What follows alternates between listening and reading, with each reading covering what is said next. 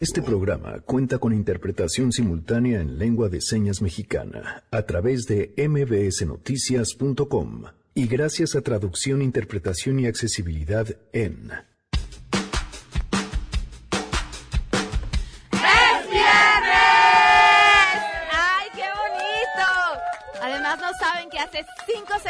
éramos cuatro para gritar y se llenó la cabina. ¡Qué cosa! ¡Qué actitud! Muy bien. Sangre está que está con nosotros. ¡Sí, señor!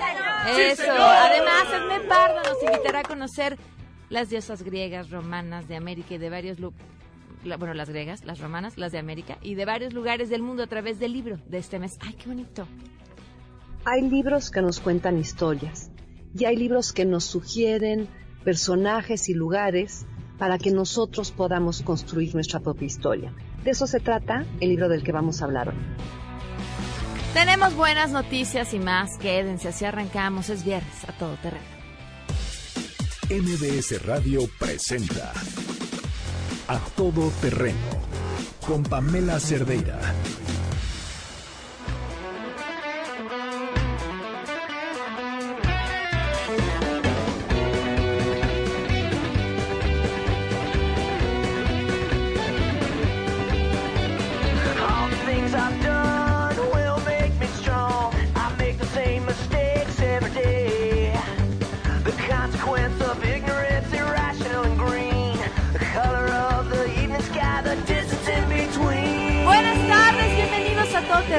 Gracias por acompañarnos en este viernes 11 de octubre del 2019. Soy Pamela Cerdeira y la invitación a que se queden aquí hasta la 1 de la tarde. Tenemos muchísimo que compartir. Es un viernes eh, que además pinta bonito la ciudad. Bueno, quienes nos escuchan desde la Ciudad de México, el día está muy bonito. El teléfono en cabina 5166-1025, el número de WhatsApp 5533329585, el correo electrónico a todoterreno.mbs.com y en Twitter, Facebook e Instagram me encuentran como Pam Cerdeira. Noé Romero en la interpretación de lengua de señas lo pueden ver y seguir a través de www.mbsnoticias.com. Otra vez. Normalistas secuestrando autobuses. Miren, no le habíamos dado suficiente tiempo a platicar eh, a este tema en este espacio. Lo, lo comentamos pues prácticamente de volada hace un par de días.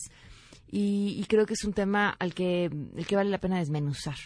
Eh, si bien la- el gobierno federal, gobernación incluso, pues ya tenía el problema en las manos, ya le había explotado al gobierno del Estado de México, pues es sumamente cuestionable el hecho de que uno pueda secuestrar camiones y choferes, personas, todavía más importante que el mismo secuestro a los camiones, y ser recibido con las puertas abiertas en gobernación. Pero bueno, pues cuando no te queda más que negociar, eh, pues haces eso.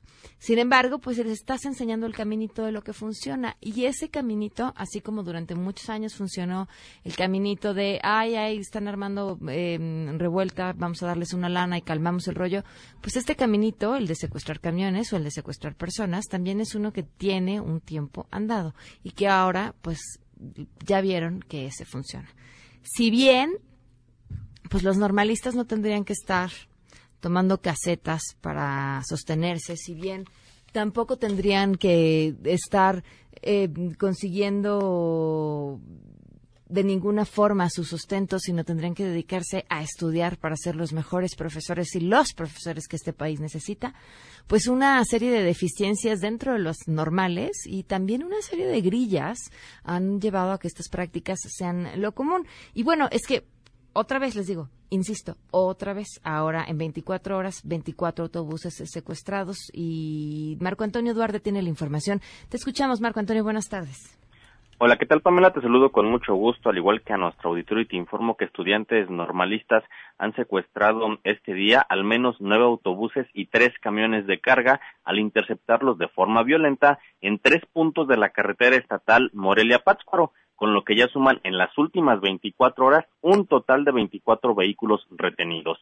De acuerdo a la policía estatal, un grupo de estudiantes de la, poli- de la Escuela Normal Vasco de Quiroga de Tiripetío se apoderaron por la fuerza de tres autobuses y dos camiones tipo Torton a la altura del kilómetro 24, donde los pasajeros fueron obligados de forma violenta a descender.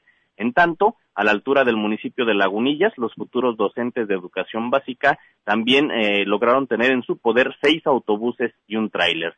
De igual forma, autoridades han reportado la presencia de estudiantes sobre la misma carretera, pero a la altura del municipio de Uramba, donde se desconoce si ya han detenido algún vehículo.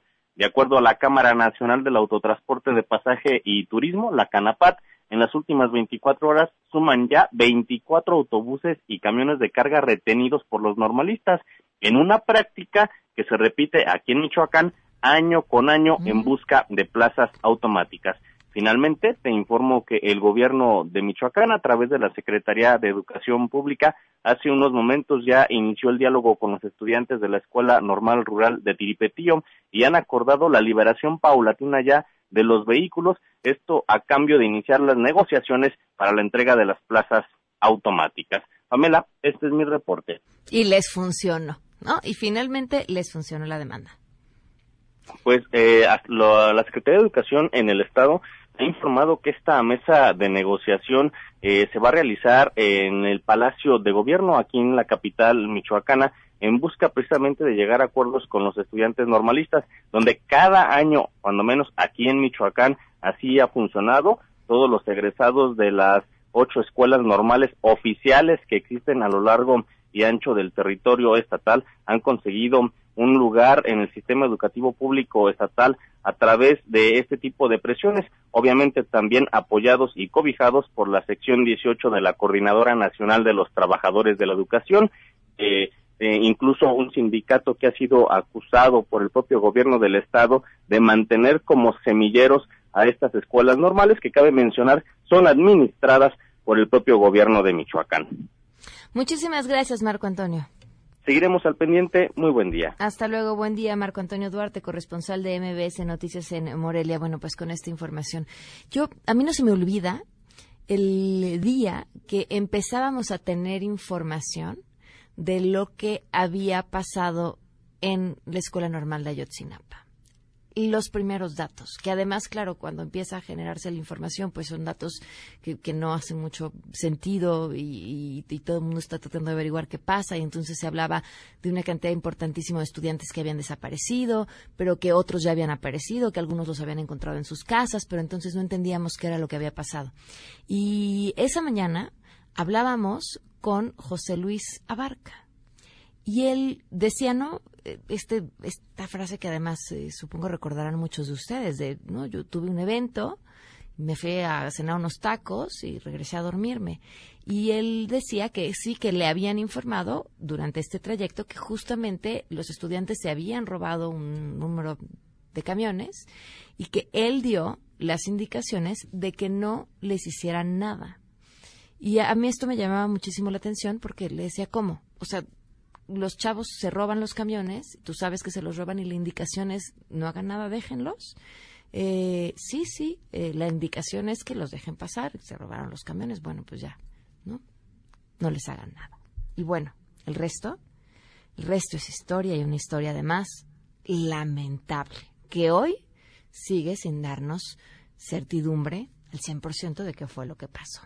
Eh, en otros temas, le agradezco muchísimo a Erwin Massa que nos acompaña vía telefónica. Erwin, muy buenas tardes, gracias por acompañarnos. Hola, buenas tardes, eh, Erwin, eh, su hija está desaparecida. ¿Desde qué día? El día martes de las 2 de la tarde. ¿Cuál es el nombre de su hija? Su Fernanda Massa Antonio. Fernanda Massa Antonio. ¿Qué edad tiene Fernanda? 15 años. ¿Tienen idea de con quién podría estar Fernanda, Erwin? Mm, no, pero de hecho, bueno, según la, como me comentó mi otra hija, dice que llegó un amigo, estuvieron platicando y después le dijo, vamos a la tienda. Y dice mi hija que se fue a la tienda, que ya de la tienda ya no regresó. ¿En la tienda les han dado información sobre si su hija fue o no fue con este sujeto? De hecho, fuimos a la tienda. Preguntamos en la tienda, pero dice la muchacha que no, no llegó a la tienda. Ni siquiera llegó ahí.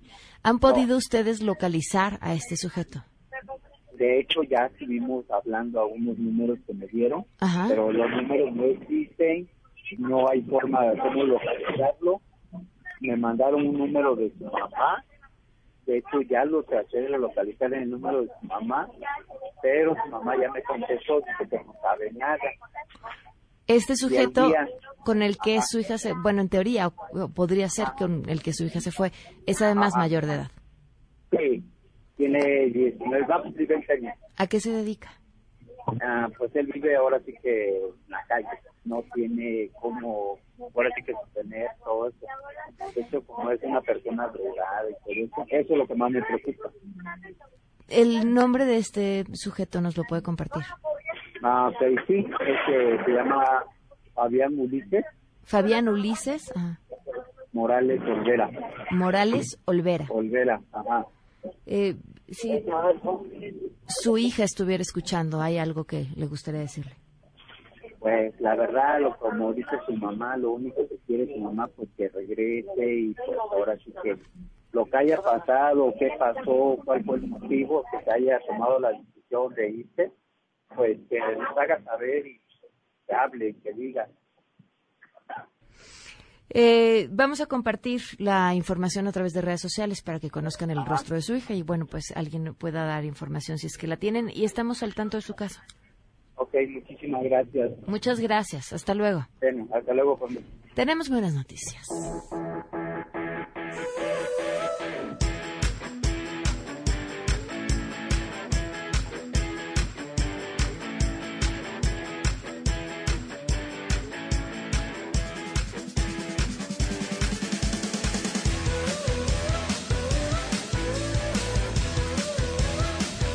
Nos acompaña hoy Rafael Riego, egresado de la carrera de Diseño Industrial en la Universidad de Anáhuac. Rafael, ¿cómo estás? Bienvenido. Hola, bien, ¿y tú? Bien, muy bien. Estás aquí en las buenas noticias porque desarrollaste algo increíble. Cuéntame. Muchas gracias. Pues estoy desarrollando aparatos ortopédicos de bajo costo hechos de cartón. ¿Qué estudiaste? Diseño industrial. Diseño industrial. ¿Y por qué decidiste desarrollar este tipo de productos? Pues Ah, yo dije diseño industrial y te pregunto qué bestia. Perdóname. no te preocupes. Pues básicamente surgió por un- una serie de incidentes que tuve haciendo deportes extremos. Tuve que empezar a utilizar muletas y me di cuenta que había una necesidad en el mercado, que la mayoría de la gente no estaba llegando a aparatos ortopédicos nuevos y de calidad. ¿Qué aparatos has diseñado de bajo costo? Por el momento eh, lo que tengo es una muleta axilar, es el aparato más común. Y de, estoy hablando también con algunas instituciones para seguir desarrollando nuevos diseños. ¿Cuánto cuesta una muleta? Una muleta está alrededor de 300, 400 pesos, una muleta básica, pero de ahí se puede escalar, ¿no? Este, no todos necesitan el mismo tipo de aparato y creo que este tipo de tecnología puede este, dar la oportunidad para poder desarrollar pues eh, aparatos únicos. ¿Tu muleta cuánto cuesta? Mi muleta estoy calculando va a estar costando alrededor del 10-15% de una muleta convencional. ¿Estás hablando de 30 pesos? Sí, alrededor de 40 pesos aproximadamente. ¿Ya para el público? Ya para el público, sí, sí es lo que estamos intentando hacer. ¿De qué está hecha tu muleta? Completamente de cartón. ¿Traías una o estoy enloqueciendo? Dejó su muleta allá afuera a ver si la Sí, podemos sí, sí. meter para que para que la pueda ver. Sí, de este, traje una muleta para que la vieran. ¿Cómo, Es un- ¿Cómo llegaste a la idea del material? Pues me encanta el papel. Este, desde chico llevo este, trabajando con origami y desarrollando productos de papel. Y pues decidí que era el material óptimo, ¿no? A ver, a ver, platícame de tu infancia y el origami, ¿cómo sucedió eso? Todo empieza con un libro de origami que me regala mi mamá. Ajá. Y pues de ahí en fuera No, no, no te la lleves, es que la estoy viendo. Ajá. seguía haciendo origami diario, ¿no? Este, pensando que algún día podía hacer algo útil y estuve pensando y llegué a la conclusión de que se podían hacer productos. ¿Qué resiste esta muleta? Eh, los, las últimas pruebas que he hecho con este modelo está resistiendo 150 kilogramos para arriba. Si quieres ahorita te puedo enseñar. A ver, platícale al público cómo, cómo está hecha. Eh, bueno, básicamente funciona de la misma manera que un papel doblado. Lo que le da la fuerza es este, el hecho de estarlo doblando. ¿no? Si tú doblas un papel una vez, se vuelve más duro. Si tú lo doblas dos veces, tres veces, mientras más veces lo doblas, llega un límite y se vuelve súper sólido. Entonces, es el mismo principio que estoy utilizando para este, esta muleta. Es un cartón doblado en sí, tiene una cierta forma y lo que hace es que el mismo diseño funciona para la estructura. ¿Eso que está allá qué es? La idea de la muleta también es que se puede transportar, se compacta y en vez de tener que... No, tienen que, te- tendrían que haber visto la cara de sorpresa que le hice, que parecía como de enojo, hasta se asustó, pero fue así de, en serio. O sea, no solamente diseñaste una muleta que va a costar 40 pesos para el público, sino además tu diseño está pensado para que quede, pues, del tamaño de un paraguas. Sí, sí, sí, y este también se puede utilizar como un bastón. Digo, todo esto es un prototipo todavía, estoy trabajando con este con algunas personas para mejorar todo, pero la idea es esa, ¿no? Que sea un- una muleta de este bajo costo, accesible para todos. Movilidad. Necesitas, supongo, lo que necesita cualquiera que va empezando y que está pensando en una producción mayor, capital. Sí, y por eso recurrí a una competencia que se llama James Dyson Awards. Es el segundo año que tienen aquí en México. Y ellos son los que me han ayudado, pues ahora sí que a difundir este proyecto y a Ok. volverlo una realidad. ¿Qué pasa con la competencia? ¿En qué etapa estás? La competencia es internacional. eh, estamos ahorita en el top 20 compitiendo con este proyecto internacionalmente. Y seguimos. eh, las finales son en noviembre. Avisan quién es el ganador final. La gente que va a hacer productos que hace productos ortopédicos va a estar muy molesta contigo. Es probable que mucha gente este, no esté de acuerdo con lo que estoy haciendo, pero de todos modos hay un segmento del mercado al que no está llegando este tipo de productos. Y creo que ahí es donde yo entro. ¿Cuánto tiempo tendría que pasar eh, pensando que seguramente vas a ganar el concurso? Pero si no lo llegaras a ganar, seguramente vas a encontrar el financiamiento que necesitas para que esto sea una realidad en las calles. Pues ya estoy este, teniendo acercamiento con inversionistas y hasta con empresas que se dedican a desarrollar productos de cartón. Este, todavía no tengo nada concreto, estoy todavía abierto, pues ahora sí que a posibilidades.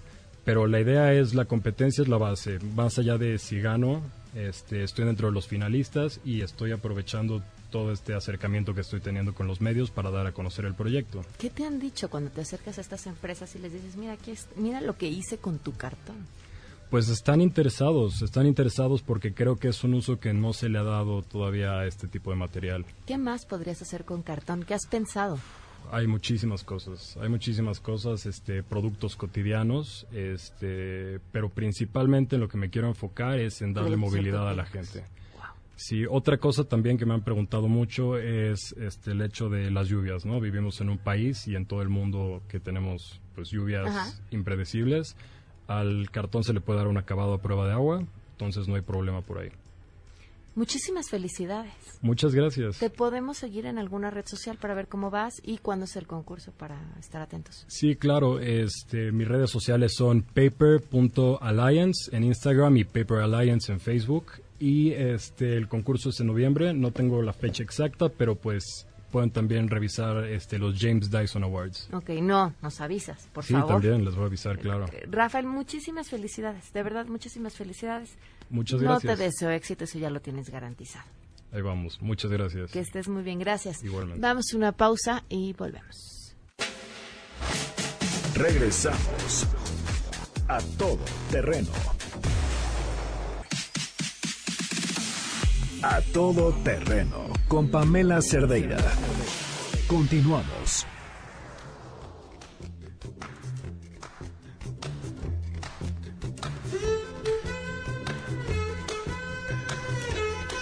Edme Pardo, bienvenida. ¿Qué traes entre manos, Edme? ¿Quieres saberlo todo o solo del libro? Porque el libro tiene su contexto. Primero el libro y luego todo. Ok. El libro se llama Sagradas, 50 diosas de todo el mundo, que ilustra Valeria Hipocampo, es una ilustradora mexicana, y lo que ella hace es darse una vuelta por las diosas de todas las culturas, que hay muchísimas, las reinterpreta gráficamente y pone como, como si fuera un diccionario de diosas, ¿no? Wow. Una mini enciclopedita, donde te pone qué diosa es, qué representa, para qué se usaba y para que te vayas dando cuenta de cómo estaba el mundo de las diosas por distintas culturas. ¿Por qué me topé con este libro? Porque tengo una amiga que está muy clavada en el rollo de la maternidad con conciencia.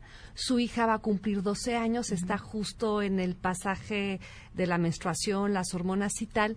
Y es la edad en que las chavas empiezan a decir, ay, pero qué fe estoy. Porque claro, como todo empieza a tener chipotes por todos lados, entonces lo que ella quiere es que su hija se conecte con su fuerza, Ok. Y entonces les voy a dar un tallercito de diosas a estas niñas, un grupachón de chavas que cumplen 12 años, para que conozcan la fuerza de las diosas, la fuerza de la feminidad y que ellas también la puedan encarnar. Entonces, por ejemplo, hice una selección de diosas, ahí tienes tú, las tienes marcadas con clip en el libro. Entonces, por ejemplo, está la diosa de la noche.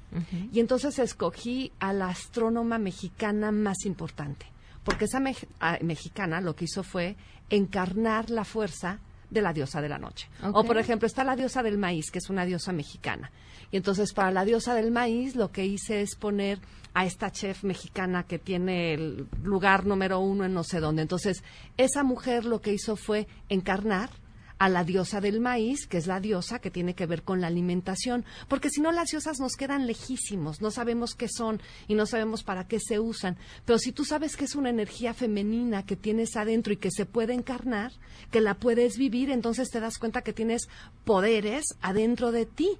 Edme, qué bárbara, qué taller. que está padrísimo, padrísimo, y lo armé, te digo, bajo pedido. Y entonces buscando qué imágenes podían conectar con las chavas, me encontré el libro de Valeria Hipocampo y me encantó. Me dice Janine que hoy es Día de la Niña, por cierto. ¿De vera? Oye, Sí. ¿cuento? A ver, ¿Cómo, ¿Cómo está la definición de niña? ¿El alma, la edad, el pues cuerpo? no sé, averigüemos. Fíjate que a mí me, me da un algo, así, que me da como shocks y muero, cada vez que entre mujeres mayores de 20 se refieren unas a las otras como niñas. Sí, no. Ah, me repatea, porque, porque digo, ay, no, ¿por qué? No, si somos mujeres. Son- Sí, o, oye, o Oye, y amiga, es o una cosa padrísima. Pero Bueno, niñas, no, no, no, A mí me da el shock cuando las mujeres dicen, conocí a un niño. Ajá. Y es un viejo barbón, panzón, que empieza a tirar pelo en su segunda vuelta. Dices, Dios mío, ¿cómo que conocí un niño? Sí, yo que creo empieza a tirar pelo ya del pecho. Exacto, no, bueno. Entonces, bueno, esta cosa de qué padre convertirnos en mujeres. Y qué padre convertirnos en mujeres sin el rollo de pelear con nadie. En- Edme, ¿quién, quién, quién borró a las diosas? Lo que pasa es que las diosas están relacionadas con cuando la maternidad no se sabía que los hombres estaban involucrados. Las diosas, por ejemplo, la diosa de Lausel, que es una diosa que sucedía, que estaba en Europa, que es un- la, la iconografía de esa diosa es muy linda porque es una mujer con unas caderotototas y en la mano yo pensaba que tenía un cuerno, pero no, tiene una luna. Eh, los hombres no sabían que estaban relacionados con el rollo de tener hijos. Entonces se iban a la casera, regresaban y, ups, esta mujer tenía un bebé. Y un día, no sé cómo, se dieron cuenta que sin ellos, que si ellos no iban a hacer la visita, las No había mujeres... bebé. No había bebé. Y entonces ahí es cuando dicen, no, pues no son diosas, la- los dioses somos nosotros. Y entonces se crea la falocracia. Entonces dicen, sin esta cosita de por medio, no puede haber bebés. Y entonces ahí es donde se cambia el dios por la diosa. Antes era absolutamente femenino el rollo de la primavera, los frutos, los hijos. Cuando los hombres se dan cuenta que participan, en lugar de hacer una alianza y decir qué bruto, juntos somos dinamita, este lo que hicieron fue borrarnos o borrarlas. Y ahora de lo que se trata es de recordar a las diosas y recordar todos los poderes que tienen. Hay otra diosa, por ejemplo, que es la diosa de las plantas. Y entonces hay una mujer que fue la primera mujer médico en México en 1800 y no sé cuánto en el porfiriato, que de aquí a que entró y de aquí a que le dieron, ella encarnó esa fuerza. Ella tuvo la fuerza de esa diosa. Entonces lo que se trata es que las chavas o se agarren a una diosa de estas o construyan su propia diosa. Sa- mira, saber que existen. Y, Es- y, y, y- y ambas, como decías, igual sí esta eh, imagen pues difusa, etérea de una diosa, pero y, el ejemplo de alguien que puede lograr lo que sea, que pudo lograr lo que quiso. hay una diosa que es la diosa de la música. Y hay una chava mexicana que se llama Mariana Bo, que es una DJ. Ella tiene la diosa de la música. Entonces, que las chavas puedan ver que una mujer que logra su potencial, lo que está haciendo, o sea, ella es una chava con gorro y chamarra de estoperoles. O sea, no tiene que ser el velo y ellas trepadas en una concha Claro. saliendo del mar, ¿me entiendes? Sino que son estas mujeres de carne y hueso que dicen carnal y que están haciendo Qué buena investigación te aventaste para encontrar a las diosas actuales o, o a las mujeres reales que encarnan estas diosas. Estudié un posgrado en mitología, entonces Ok. esa buena investigación me la dio una escuela, que es el que a mí me int- interesan muchísimo estas historias porque son las historias fundacionales. Para las personas que escribimos, leer las historias primigenias, que son las las historias de la creación, pues son fundamentales. Ahí está el chisme de todos los chismes. Ahí está la clave de Ahí todo. está la clave, ahí está la semilla. Entonces, estoy relacionada con las diosas, los dioses y tal, porque me gusta un montón. Pero estaba buscando una manera que no fuera la mitología con M mayúscula y un acento grandotote en la I, sino que fuera una cosa muy accesible, que las ilustraciones pudieran eh, generar cierta empatía, que es lo que hace muy bien Valeria Hipocampo. O sea, así ilustraciones que no te quedan lejos, ¿no? Incluso me encontré un libro de diosas en la versión del anime. Y está bien padre. Entonces las chavas pueden decir, bueno, no tengo que ver con la mujer de los velos y las conchas, pero sí tengo que ver con estas diosas que tú tienes en la mano. Y en este libro, que, y aparte me encanta que se llama Sagradas. Y porque eso creo que es la onda. Por reconocer que hay algo sagrado. Y sagrado quiere decir algo súper importante. ¿No? Y este, y todas tenemos, y todos tenemos algo súper importante adentro, una fuerza muy importante que nos permite sacar nuestra mejor versión. Editoriales. Eh. El curso de Edme es un gran libro. Ojo, les Oh. estoy avisando que es un gran libro. Sí, sí, ahí está.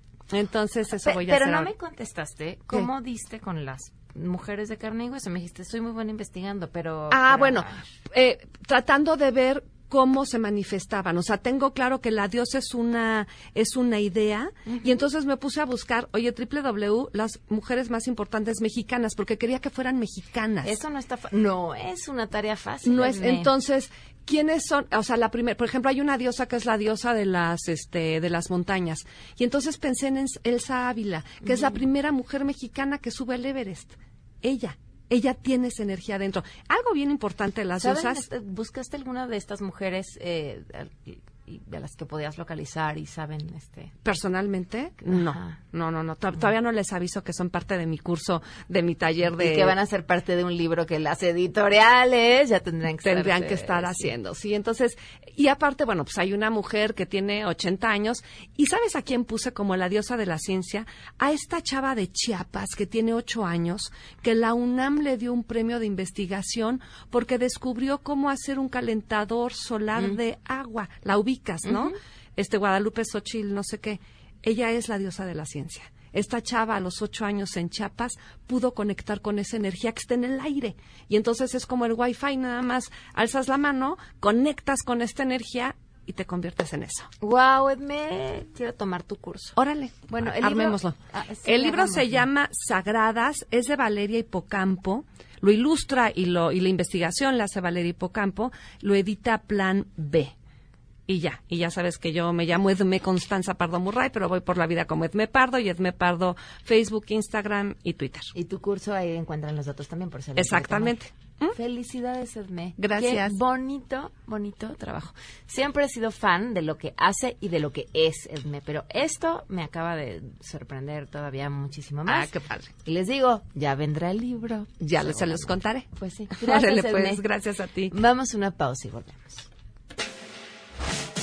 Regresamos a todo terreno. A todo terreno con Pamela Cerdeira.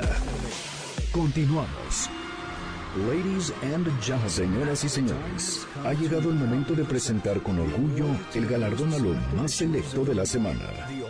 Los premios de la semana en A todo terreno.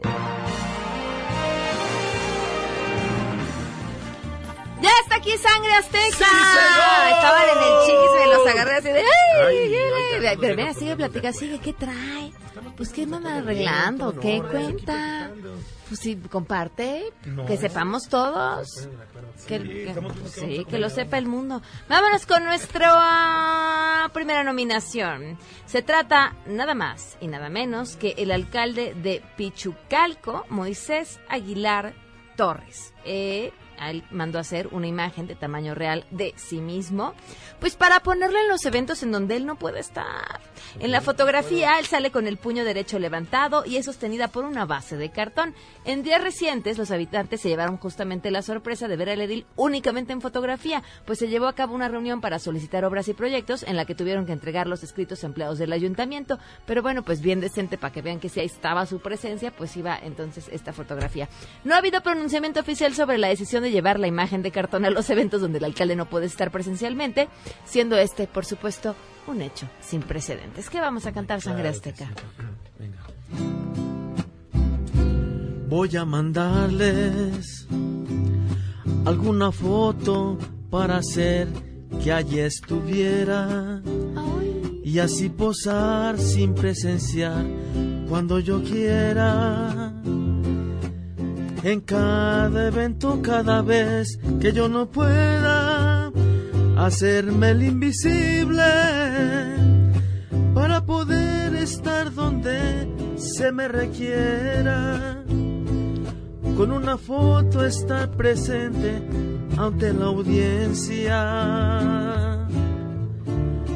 para que me vean sin que lo noten y así nunca ellos podrán darse cuenta. Qué bonito, Sangre Azteca. Fíjense, estamos en el Día del Cartón. El ejemplo de lo que puede hacer un estudiante inteligente con ganas y cartón. Sí. Vimos una muleta de 40 pesos. Wow. O lo que puede hacer un político con un poco de cartón, pues una imagen de sí misma para no tener que ir. O, por ejemplo, entregar un cheque de cartón. Y así es como llegamos justo a la siguiente nominación. Nos vamos hasta Guerrero. Aquí vamos a conocer a la alcaldesa de Cochoapa el Grande, Edith López, quien denunció que en julio el presidente Andrés Manuel López Obrador le hizo la entrega de un cheque simbólico por más de 21 millones de pesos. Mismos, 21 millones, perdón, que serían usados para la reconstrucción de caminos. El detalle era que pues eso solamente tenía el chequezote, el de cartón y que ese no le servía de nada. Sin embargo, no es la única en esta situación, pues también está el alcalde de Metlatonoc, eh, Seferino Villarreal, que también recibiría la cantidad de 21 millones 151 mil 219 pesos, pero que no los había visto porque el gobierno le dijo que faltaban algunos trámites para poder llevar a cabo el depósito. Le preguntaron sobre estos hechos al presidente y él dijo, "A ven, la corrupción que nos dejaron, la burocracia que nos dejaron, o sea que esto era culpa de que la administración anterior dejó una burocracia eterna, ya saben lo del elefante Claro. reumático y no sé qué, entonces que pues que era culpa de los otros que habían dejado una burocracia muy grande y complicada de mover, pero que el asunto se iba a resolver. ¿Qué cantamos, Sangre Claro Azteca? que sí. Dicen que sí, que los recursos sí son ciertos, que aunque sean de cartoncillo, no hagamos tanto desconcierto. Guárdalo tú, es un cheque muy bonito. Para ti el recurso es cierto, nada más liberen el dinerito. Qué bonito, Sangre Azteca. Vámonos con nuestro siguiente nominado, cuya nominación se llama Y no vino el Gandaya. Esta semana se viralizó en redes sociales la imagen en la que una aficionada, y por Gandaya me vi como leve, ¿no? Sí. Aparece tocándole un ser. seno a Sí. Sofía Huerta, jugadora del Houston Dash, mientras se tomaba una selfie. A ver, ¿una foto? Sí, foto. ¿Y en qué momento decides agarrarle la chichi? Perdón. No es, él dijo, porque dio una entrevista después de que se hizo viral su fotografía, que no fue su intención, que él quería una fotografía, iba con su niña, que fue sin dolo, que no vio dónde colocó la mano porque la mirada la tenía pues fija en el celular para que saliera bien en la foto. También comentó que la jugadora no tuvo ninguna reacción, es decir, que no le reclamó ni se mostró molesta, pues incluso después del hecho accedió a tomarse una foto con su hija y otros aficionados presentes. Dijo, no me gustaría que le hicieran esto a mi niña, soy padre de familia, me sentiría incómodo después de mi foto. Ella se tomó una... Pues, a ver, lo que dijo da igual. Este, no, es que nosotros veíamos la fotografía y nos preguntábamos un montón de cosas, si podía ser el ángulo. No, puede ser. ¿Sabes qué pasa? Que a mí me ha pasado que de repente te vas a tomar la foto con alguien y sin querer ese alguien te pone la mano más abajo y después corrige. O sea, creo que sí puede darse la equivocación porque creo que a- a- aquí mis compañeros no me dejarán mentir. De repente llega, oye, sí, la foto con Tato. O sea, sí, sí sin llega". querer le ponen la foto en la mano, la mano a la... No, no.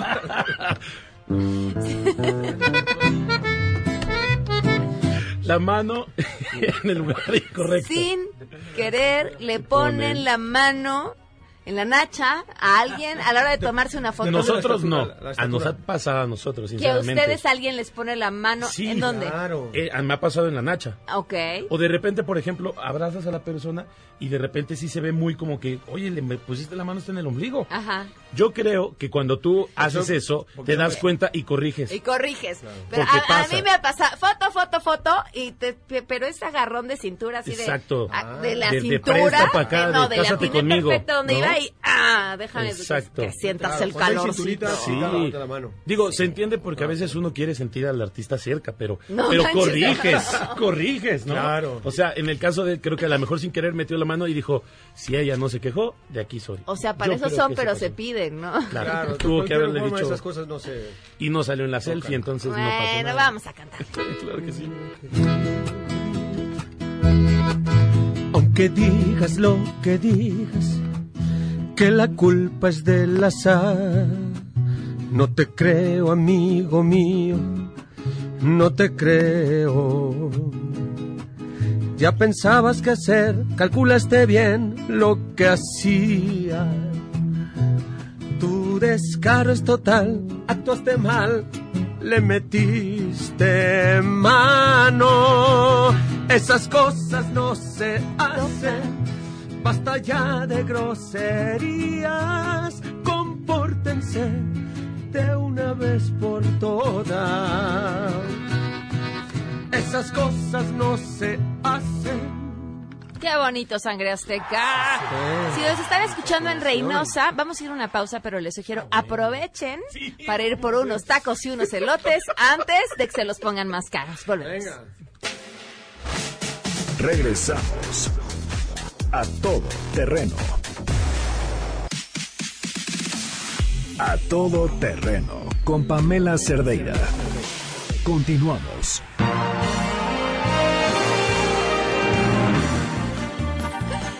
Continuamos con Sangre Azteca. Pues les decía que si nos escuchaban en Reynosa que fueran de volada por unos tacos y unos elotes porque la alcaldesa Maggie Ortiz hizo una propuesta que nos hizo sufrir a todos y gritar no con los tacos no. Propuso crear un impuesto a los elotes y los tacos y por supuesto todo el comercio informal. Dijo, queremos que se establezca una ley sobre los establecimientos informales. Nadie como nosotros conocemos a los informales. Los tenemos en un censo, todos los taqueros, todos los eloteros, toda esa gente que no paga impuestos, que debería tener una tasa para pago de impuestos que pudiera después transformarse en un fondo que pudiera llegarnos. ¿Qué le vamos a cantar? Como lo siento, sí, pero todo se agota. Se va a acabar. De tanto esfuerzo en esos tacos, los elotes terminarán en bancarrota. No puede ser así. Qué mala onda. Qué mala onda. Con tanto impuesto así, ya no tendremos ni para comprarnos. Ropa. ¡Qué bonito, Sangre Azteca! Vámonos. Yo no entiendo cómo no había llegado antes a esta lista. El finísimo y siempre elegante Gerardo Fernández Noroña, diputado del PT. Regresa a esta lista después de mucho tiempo, no nunca hubiera estado antes. Por el reciente conflicto con la diputada del PAN, Adriana Dávila, quien dijo que denunciará al legislador por haberla acusado de estar vinculada con la trata de personas en Tlaxcala, además de decirle que es, cito textual, más bocona que la Y por si fuera poco, pedir que le hagan llegar elementos para, y cito textual, ponerle una chi fla la próxima vez que abra la boca. Eh, es verdaderamente inaceptable que mm, una persona que es representante en el Congreso se refiera así de una mujer. No, no hay excusas, no, no, no, además es absolutamente inaceptable. Y si tiene pruebas de lo que dice, que ya dijo que no, pues entonces que vaya y haga lo propio, denuncie.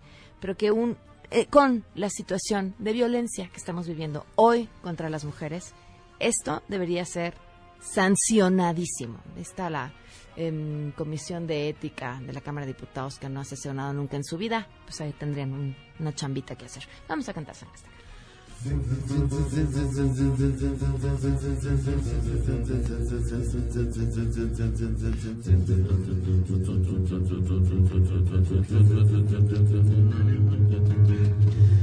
No entiendo, todavía no te comprendo. Sé que es el calor del momento, por eso hablaste así.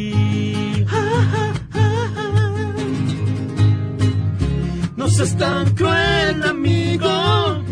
Paciencia te pedimos. No debes referirte así. No seas tan cruel, amigo. Ellas son esperanza, nuestra razón para vivir. Pues mientras Noroña hace lo suyo, eh, por otro lado hay quienes están fumando la pipa de la paz. Bueno, no, el porro de la paz, o al menos esa es la intención. La diputada Lucía Rojas le regaló a la secretaria de Gobernación, Olga Sánchez Cordero, como una señal de un paso para construir la paz en- en- a través de la legalización de la marihuana, pues su porrito. Esto en el marco de su comparecencia en la Cámara, así que ¿qué le vamos a cantar? Claro que sí. Quiero que fumemos por esa propuesta que alguna vez se dio. Y aquí te traigo una prueba y que no, no se olvide la unión carnal. Gracias por el detalle de veras, lo guardaré y conservaré. Y algún día que pueda, lo fumaré y firmaré. Que nunca se olvide lo que se dijo. Fumemos para estar siempre unidos. Por esa propuesta.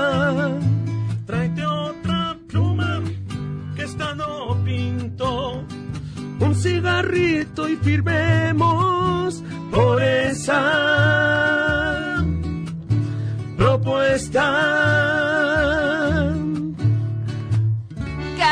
Lloro, sangre azteca. Y más de pensar que por el tiempo. No, no. Les dije que en la cabina no. No, ¿saben qué? Que miren, se nos van a ir limpios. Ok. Sergio Mayer, Sergio, consentido de este espacio. Se nos va a ir vivo. Barbosa, Miguel Ángel Barbosa, eh, que bueno, eh, bueno, le dedicaremos un programa especial.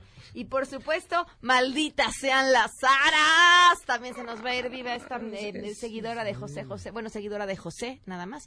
Este, pero pues si quieren que Sangre Azteca les cante al oído, búsquenos en sus redes sociales, Sangre Azteca en Facebook.